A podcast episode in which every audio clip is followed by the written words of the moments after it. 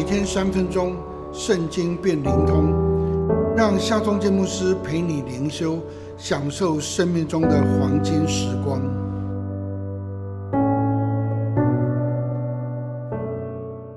四世纪第十章十五节到十六节，以色列人对耶和华说：“我们犯罪了，任凭你随意待我们吧，只求你今日拯救我们。”以色列人就除掉他们中间的外邦神，侍奉耶和华。耶和华因以色列人受的苦难，就心中担忧。祭奠之后，上帝又兴起陀拉做士师二十三年，雅尔做士师二十二年。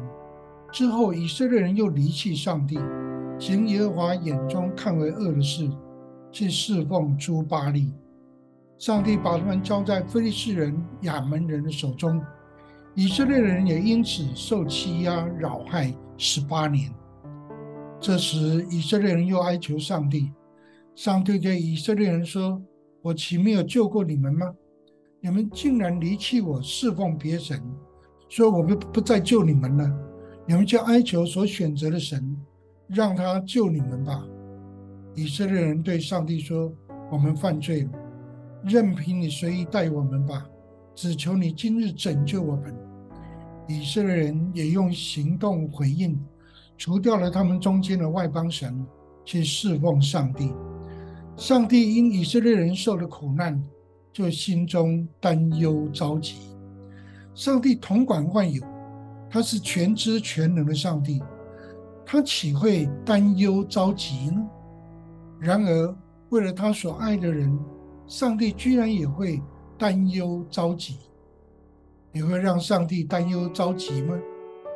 如果你持续在罪中，如果你持续不悔改，如果你持续因为罪而受苦，上帝会为你担忧着急。